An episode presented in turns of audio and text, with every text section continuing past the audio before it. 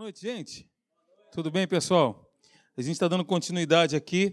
Na verdade, é, eu não diria uma pregação exatamente, nós estamos fazendo um estudo bíblico, né? Expositivo. E estamos falando ao longo aí das quartas-feiras sobre o fruto do Espírito. E pelo menos na última falamos sobre fruto do Espírito em contraste com obras da carne. Não tem como falarmos de fruto do Espírito sem abordarmos as obras da carne. Não existe possibilidade. A igreja está acostumada a ouvir sobre o fruto do Espírito, amém, mas nós precisamos também entender, né, aprender sobre as obras da carne. Queridos, é, a lista do fruto do Espírito, como está registrado em Gálatas capítulo 5, que é o nosso texto base, né, do versículo 22 ao 23, quando falamos do fruto do Espírito, essa lista ela é precedida pelas obras da carne. Né? E eu quero relembrar para você o texto bíblico que está aí, ó, acompanhe comigo na tela para facilitar. Se você quiser estudar comigo a Bíblia, é muito bom, né, gente? A gente, o fato de nós estarmos aqui sendo expostos à palavra de Deus, eu creio que a exposição bíblica ela transforma a nossa vida. Eu creio piamente nisso. Estamos fazendo exatamente isso, uma exposição da palavra viva de Deus. Ela é atual, ela é personalizada, ela é para os nossos dias, ela entra nas nossas circunstâncias, né? E de fato, uma vez que o nosso coração está rendido e aberto, o Espírito Santo ele vem, faz uma transformação na nossa vida, na nossa mente, passamos a entender melhor e andar conforme o nosso pensamento transformado, ok? Eu leio o texto, então, acompanhe comigo, por favor, abra sua Bíblia para ficar mais dinâmico. Gálatas capítulo 5, 19 a 21 diz assim: As coisas que a natureza humana produz são bem conhecidas. É, elas são a imoralidade sexual, a impureza, as ações indecentes, a adoração de ídolos ou idolatria, mesma coisa, as feitiçarias, as inimizades, as brigas, as ciumeiras, os acessos de raiva, a ambição egoísta, a desunião, as divisões, as invejas, as bebedeiras, as farras e outras coisas parecidas com essas. E aí eu coloquei em negrito. Repito o que já disse, Paulo já estava fazendo, e nós vamos ver isso diversas vezes, por diversas vezes, esta mesma consideração. Por isso que ele disse: Olha, eu repito o que eu já disse essa parte, para mim, desse texto é a parte fundamental. Porque toda ação ela vai gerar um resultado, irmãos. Nós ouvimos aí que toda ação gera uma reação. E, consequentemente, gera-se um resultado. As nossas práticas, aquilo que nós praticamos, vai trazer resultado para a nossa vida. Exemplo, exercício físico. Né? Eu, tô, eu começo aqui fazendo dezinha. O que acontece? Eu não fazia nem três. Mas, mas o treinamento, a prática, o que, que ela faz da gente? A prática em todas as coisas, né? Um engenheiro pratica cálculo, cálculo, cálculo, chega lá na frente está fazendo de cabeça. O médico, cirurgião, a mesma coisa faz uma incisão, pega o bisturi, tchan. No primeiro momento fica nervoso. Hum. No primeiro momento fica tenso, depois ele faz aquilo com maestria. A prática conduz a resultados relevantes. E quando a gente fala sobre obras da carne, a Bíblia diz o seguinte, em outros textos, que aqueles que praticam as obras da carne não poderão ou não entrarão no reino de Deus.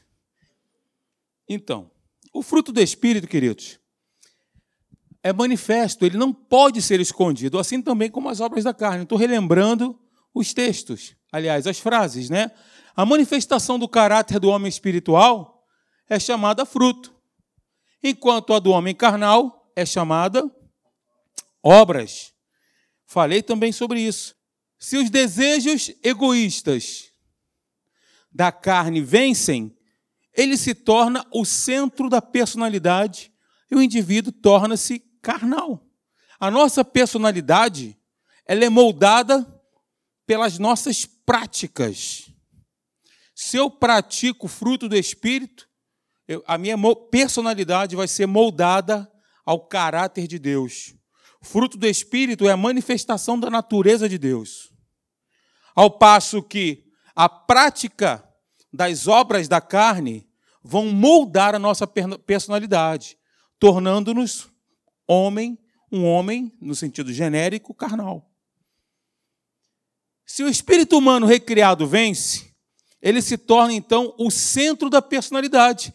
E essa pessoa passa a ser a expressão da natureza do próprio Deus. Ok, queridos? Então, o resultado, estou só relembrando, essas telas nós já passamos, é só para a gente fazer aqui, contextualizar aonde eu quero chegar. O resultado de uma vida onde os desejos egoístas dominam é a manifestação das obras da carne. Outro, outra frase. O resultado de uma vida onde o espírito humano recriado domina é a manifestação do fruto do espírito. Por quê? O texto bíblico responde. Porque a nossa natureza humana, o que a nossa natureza humana quer, é contra o que o Espírito quer. E o que o Espírito quer é contra o que a natureza humana quer. Os dois são inimigos e por isso vocês não podem fazer o que vocês querem. A resposta está no texto. Então, o nosso espírito deve sempre dominar o nosso corpo. A natureza de Deus instalada em nós deve sempre dominar as nossas práticas, as nossas ações. Me pergunta por quê? Porque o texto bíblico responde. Veja, porque se viverdes segundo a carne, o que acontece? Aquele texto ali foi dirigido à igreja assim como Gálatas também. Romanos 8,13, porque se nós vivermos segundo a carne, ou segundo as inclinações da carne, ou segundo os resultados, ou segundo as práticas da carne, nós estamos caminhando para a morte e não estamos dando conta disso. Essa palavra é para a igreja. Mas se nós caminharmos pelo Espírito, mortificardes os feitos do corpo, certamente vivereis. A carne milita contra o espírito, porque são opostos entre si. Lembram de Jesus, Mateus capítulo 4, no deserto? A Bíblia diz que depois de 40 dias e 40 noites jejuando, ele teve o quê? Fome, o corpo dele, a carne. Ele queria saciar. E foi nessa hora que o inferno veio atacando a identidade dele. Se és filho de Deus, esse, essa é a chave. Não é o ponto da fome. Se você é filho de Deus, então manda que estas pedras se transformem em pães. A questão ali não é saciar a fome dele, mas é anular ou colocar uma dúvida acerca da identidade. Jesus, fatalmente, ele sabia que ele era o filho de Deus, né? Não precisava, ele não teria que ter essa, ele não teria, teoricamente, dúvidas sobre isso, mas foi exatamente nesse ponto que o inferno levantou uma questão. Se você é filho mesmo, manda que estas pedras se transformem em pães.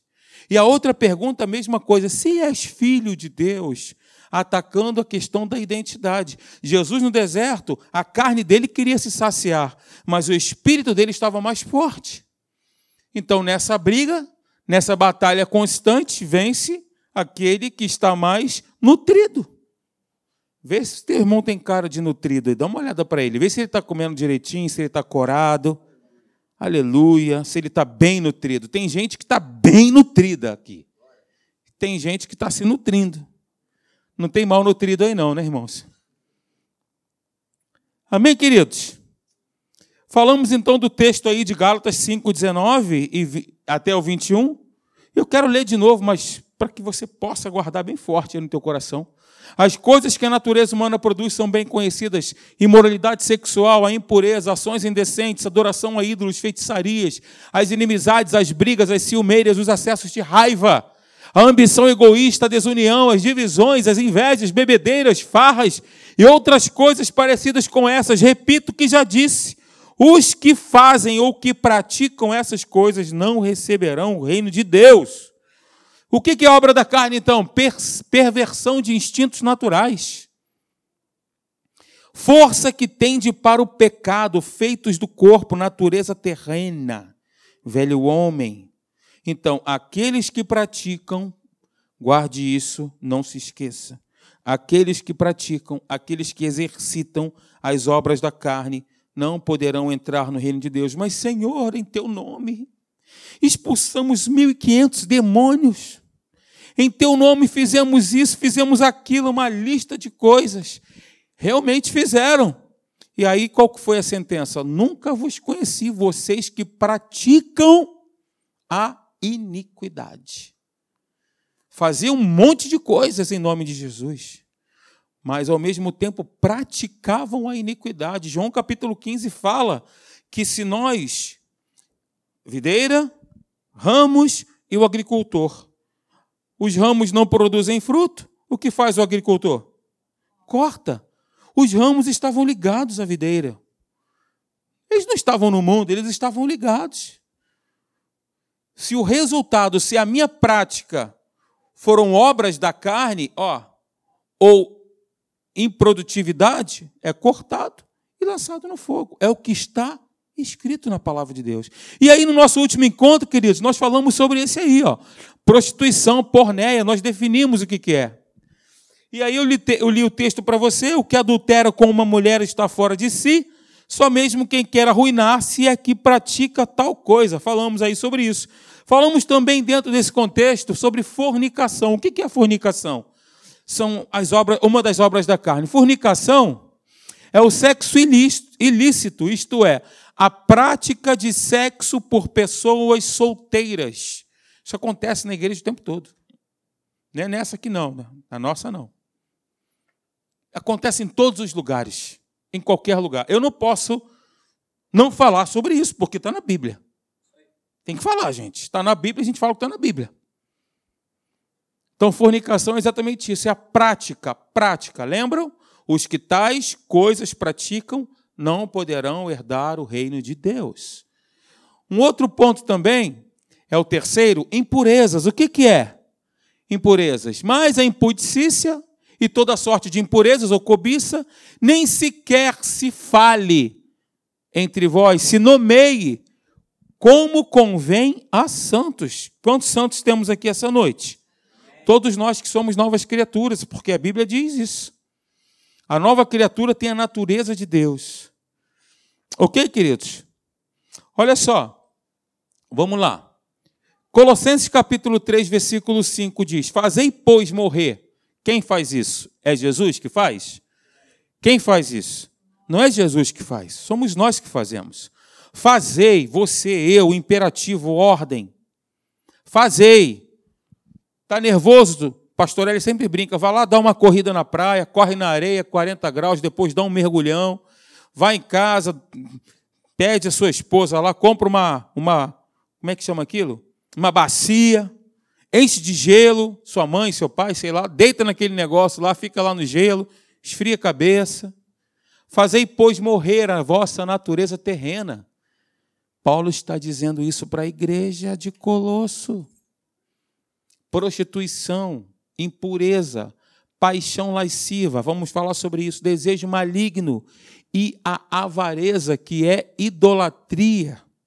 Meu Deus. Fazei, pois, morrer a natureza terrena. Então, vamos lá, lascívia. O que, que é isso? Que nome esquisito, né? Está na Bíblia, um nome bonito. O que é lascívia? Alguém sabe o que significa lascívia? Não, né? Ninguém levantou a mão. Então significa isso daí, ó. Luxúria, sensualidade. Sensualidade é lascívia. Forma de se vestir, né? Aquele que procura constantemente ou aquela e sem pudor satisfações sexuais fora de controle. Isso é lascívia. A sensualidade. Ela, essa pessoa sempre procura constantemente as suas satisfações, satisfações sexuais, não tem controle, não tem domínio. Lascívia é a pessoa seguir suas próprias paixões e maus desejos a ponto de perder a vergonha e a decência. Isso é lascívia. Não vou dar exemplo porque você já conhece muito bem, já sabe, né? Quinto ponto, idolatria. Deixa eu ver que horas são. Temos tempo. Idolatria. O que é isso? Uau, vamos nessa então. Amor ou paixão exagerada, cega, excessiva, culto prestado a ídolos, sejam eles quais forem, de feitos por mãos humanas ou a pessoa que você mais ama. Confiança numa pessoa. A confiança nesse caso não é você confiar, como por exemplo eu confio no pastor Marcelo. É uma confiança exacerbada.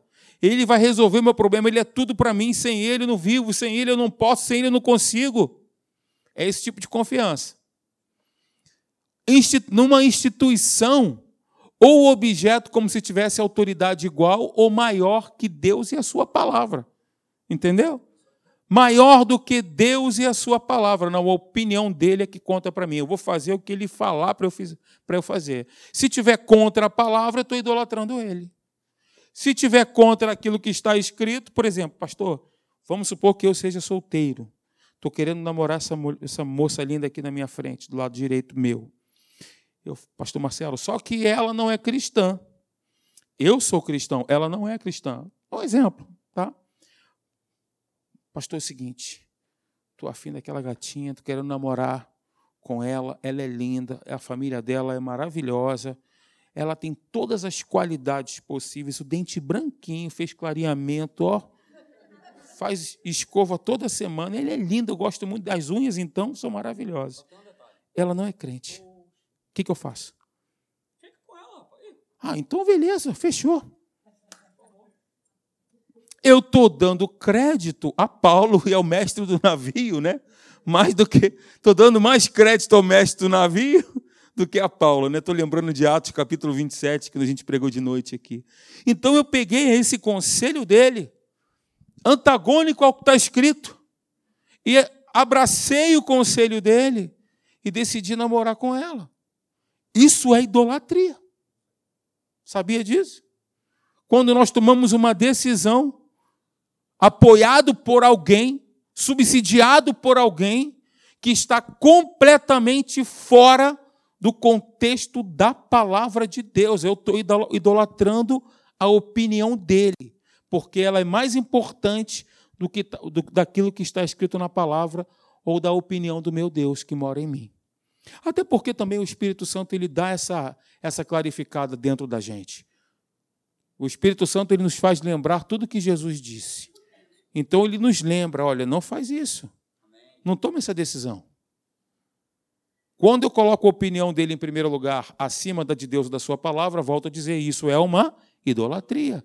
Até mesmo, Alexandre, do meu pai e da minha mãe, sim. Se tiver fora o que está escrito, com certeza. O nosso parâmetro é sempre a palavra, queridos. O nosso respaldo sempre é a palavra. E na palavra nós encontramos, encontramos resposta quase tudo. Para quase tudo. Alexandre, não tudo? Sim, não tudo. Na palavra não está escrito quando e como e aonde ou com quem você deve comprar um apartamento ou um carro. Está escrito na Bíblia? Não. Não está escrito na Bíblia isso. Mas a Bíblia diz que o Espírito Santo ele nos conduz a toda a verdade, ele ilumina o nosso coração e nos diz: ó, esse é o caminho, andai por ele. Vai nessa, ou não, ou para, segura, avança, espera um pouquinho. Não é hora. Amém, gente? Idolatria, então, vamos recapitular. É um amor, uma paixão exagerada. A gente até brinca, né? Geralmente os pais, a gente tem que vigiar com relação a isso. Porque quando a gente tem o nosso bebezinho bonitinho, gostosinho no nosso colinho, a gente faz daquele nosso bebezinho gostosinho no nosso, no nosso colinho, tudo para nós, e por causa dele, deixamos de fazer coisas, de vir à igreja, ou enfim. Gente, ou a gente crê que Deus está conosco, a gente não crê nisso. É Deus que guarda os seus filhos, é Deus que guarda os meus filhos, é Deus que guarda os nossos filhos, é Deus que guarda e protege. É claro, você não é insensível, claro, você tem o Espírito Santo. Se você tem uma prescrição médica, não, não vá agora. Fique aí, espera um pouquinho, faça o que está escrito na que o médico prescreveu, né? Ok? Beleza? Estou lembrando aqui da Débora e do Douglas, né? O Joaquim, estou testando um exemplo deles aqui, que é um casal querido. O Joaquim passou por um momento difícil ficou um período no hospital, 40 dias, né? E aí o médico falou, porque ele estava com a imunidade baixa, o médico disse para eles, para eles, olha, vocês não podem sair, hipótese alguma, tal, tal. Ela falou assim, ah, não, ir para a igreja eu vou, não vou deixar de ir para a igreja por causa disso, tal. Eu achei aquilo interessante, um ato de fé. Né? Você pode pensar assim, ah, Alexandre, mas o médico falou isso, que ela não deveria fazer, ou que ele deveria fazer, enfim o médico deu ali uma, uma direção e ela fez. Gente, ela é mãe, eles são pais. Né? Então, eles têm a responsabilidade dos filhos dele. Ela percebeu no coração de vir, de, vir, de estar na igreja. Gente, né? Gente respeita, né? Não sei por que eu falei isso, mas vamos nessa. É, Colossenses capítulo 3, versículo 5 diz: Fazei, pois, morrer a vossa natureza terrena, prostituição, impureza, paixão lasciva, desejo maligno e a avareza que é a idolatria. Outro ponto, feitiçaria. Eita, que isso? Manipulação da vontade alheia, que leva à bruxaria. Isso mesmo, espiritismo, espiritismo, magia negra, adoração de demônios e o uso de drogas e outros materiais na prática da feitiçaria. Gente, essa definição, essas definições que eu estou trazendo para vocês, é a palavra. Eu não coloquei a palavra no grego ali, porque ia ficar muito longo, mas é a definição explícita do, da etimologia da palavra, da palavra no grego. Então, feitiçaria é isso aí, ó, manipulação da vontade alheia, já viu? Trago a pessoa amada em não sei quantos dias. Gente, isso funciona para quem não é aliançado. Para quem não tem uma aliança com o reino de Deus, com Deus, isso funciona. Ah, é? O negócio está violento, delivery, né? Você lembra disso? Olha só esse texto bíblico. A Bíblia mostra sempre, né?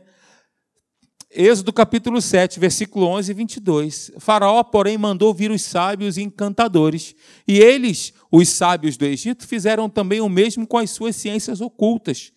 Lembra do texto quando Moisés transformou, a vara de Moisés transformou em uma serpente? Os encantadores fizeram a mesma coisa. Ciências ocultas. Porém, os magos do Egito, versículo 22, fizeram também o mesmo com as suas ciências ocultas, de maneira que o coração de Faraó se endureceu e não os ouviu, como o Senhor tinha dito. Manipulação da vontade, feitiçaria é isso. Passando batido, então. Inimizades. Hum, isso aí já é. Veja só, feitiçaria, um negócio tão extremo, né? E inimizade na mesma lista. Que coisa, né? Por que será, né? inimizades. O que é isso, então? É falta de amizade, né? Inimizade, falta de amizade, aversão, malquerência, antipatia, ressentimento, amargura, rancor, mágoa, pasme, está na mesma linha classificatória do que a feitiçaria. A mesma coisa. Obra da carne também. Hoje, por qualquer motivo, Qualquer coisinha, estou magoado com o irmão.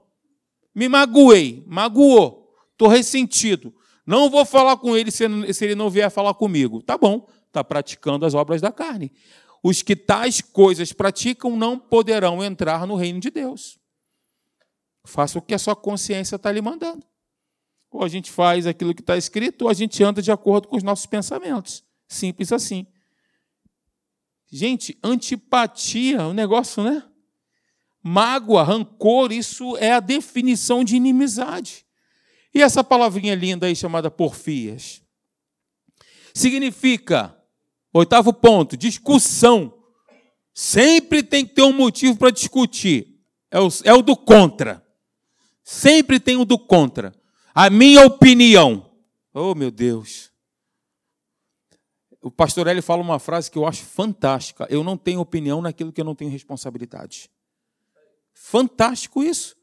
Por que, que eu vou dar opinião naquilo que eu não tenho responsabilidade? Por que, que eu vou dar opinião no casamento do Renan, que daqui vai, vai casar daqui a 10 anos? Amém, Jesus? Não? Não recebeu? Deus é pai? Olha a gaúcha falando, Deus é pai. Por que, que eu tenho que dar opinião? Eu não tenho responsabilidade. Naquilo que eu não tenho responsabilidade, eu não tenho opinião. Discussão, contenda, polêmica. Gente, olha só, vocês acompanharam aí. Agora tem esse negócio da polarização, uns Bolsonaro, outros Lula. Tem pessoas que deixaram de se falar, deixaram de ser amigos, parentes, amigos, irmãos, por causa dessa bobagem de política. E está dentro desse conteúdo aí, ó, desse contexto. Se você quiser saber em quem eu votei, eu não vou te dizer. Discussão, contenda, polêmica, competição, disputa sem cessar, discórdia, divisões, luta por superioridade, isso é porfia. Na mesma linha classificatória de feitiçarias, de prostituição, de impureza, de lascívia.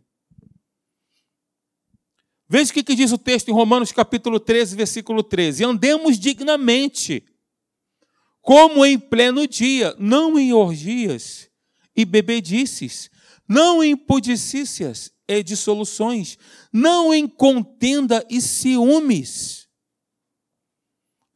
andemos dignamente, como em pleno dia. O oposto de pleno dia são plenas trevas. Se nós não andarmos dignamente, nós estamos em trevas.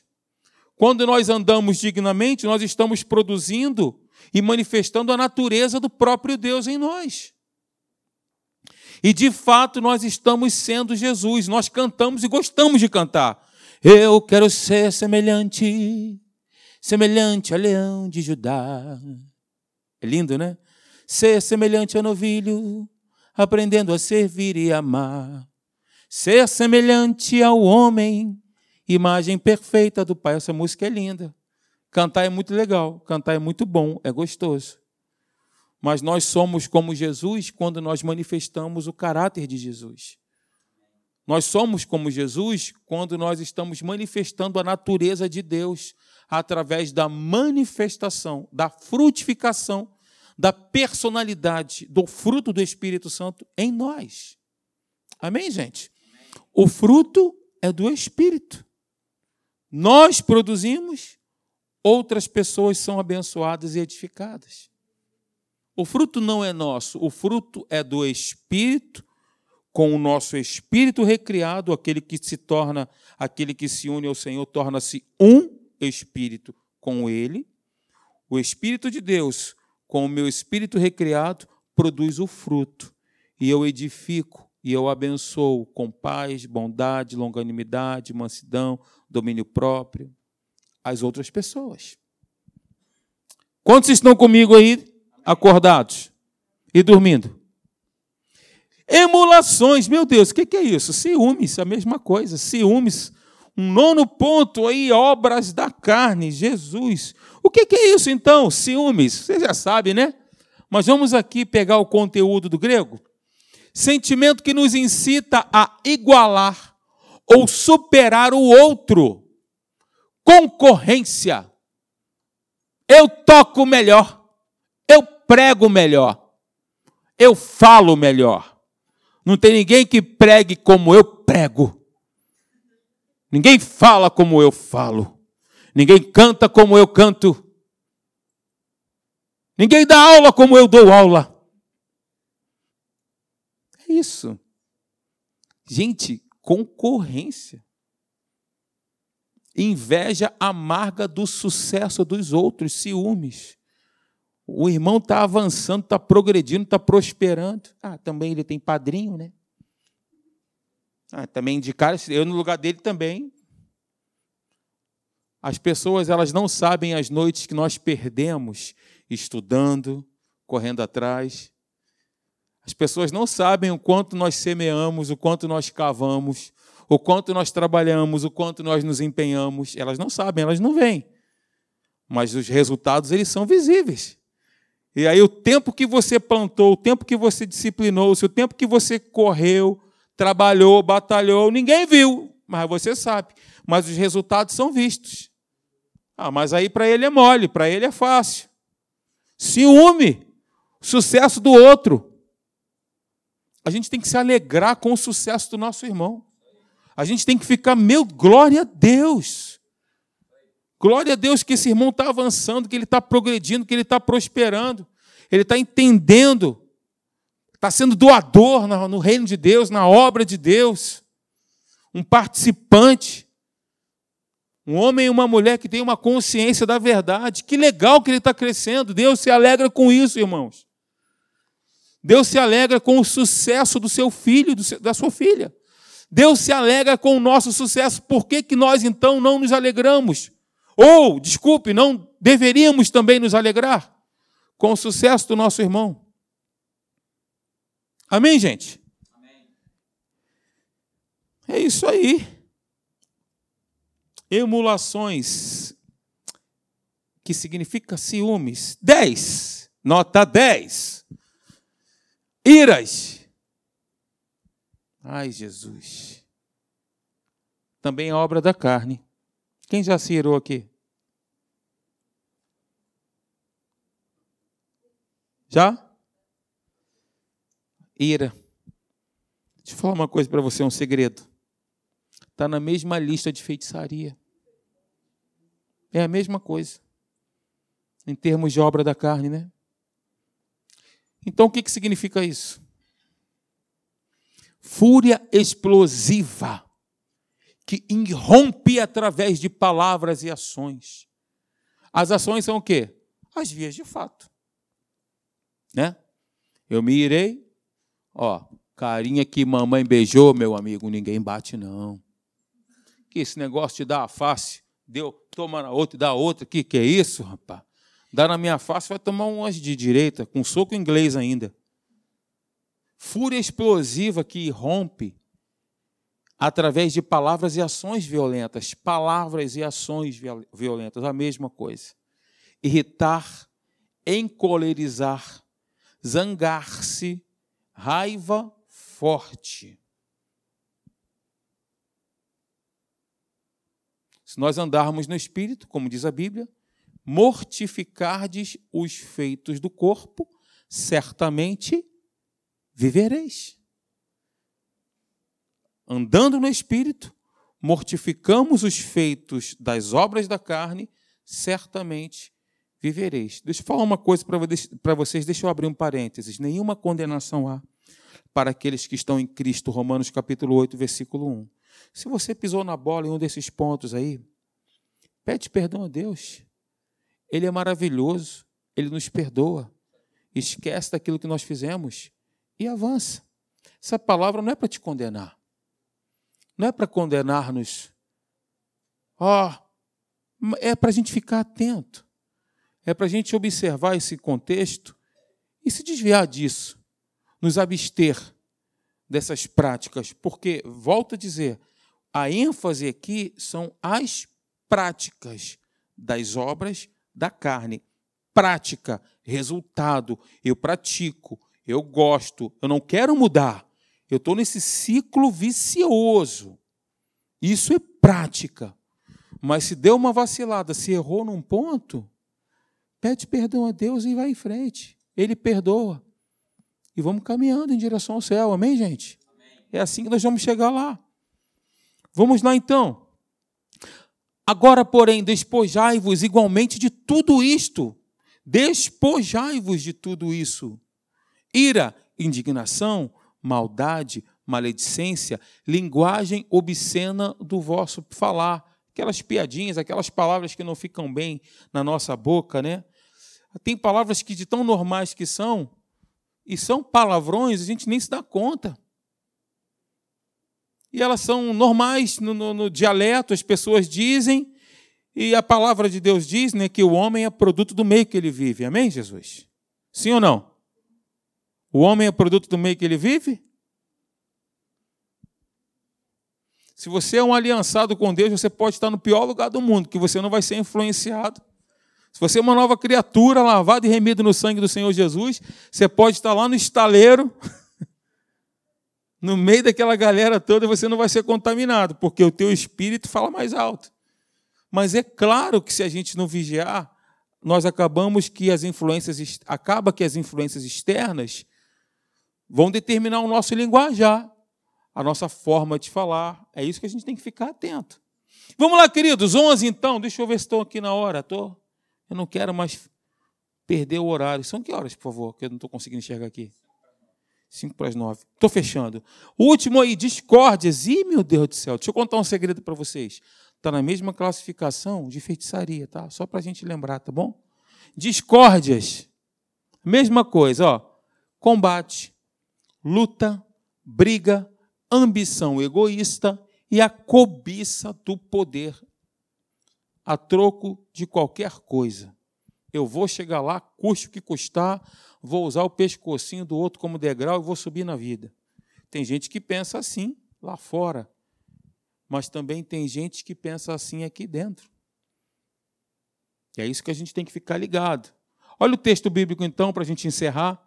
Segundo Coríntios capítulo 12, versículo 20 diz: Temo, pois, que indo ter convosco, não vos encontre na forma em que vos quero, e que também vós me acheis diferente do que esperáveis, e que haja entre vós, ele temo, agora tirando toda aquela primeira parte ali para a gente entender, temo também que haja entre vós, para você entender o texto, tá? Temo também que haja entre vós contendas, invejas, iras, porfias, detrações, intrigas, orgulho e tumultos.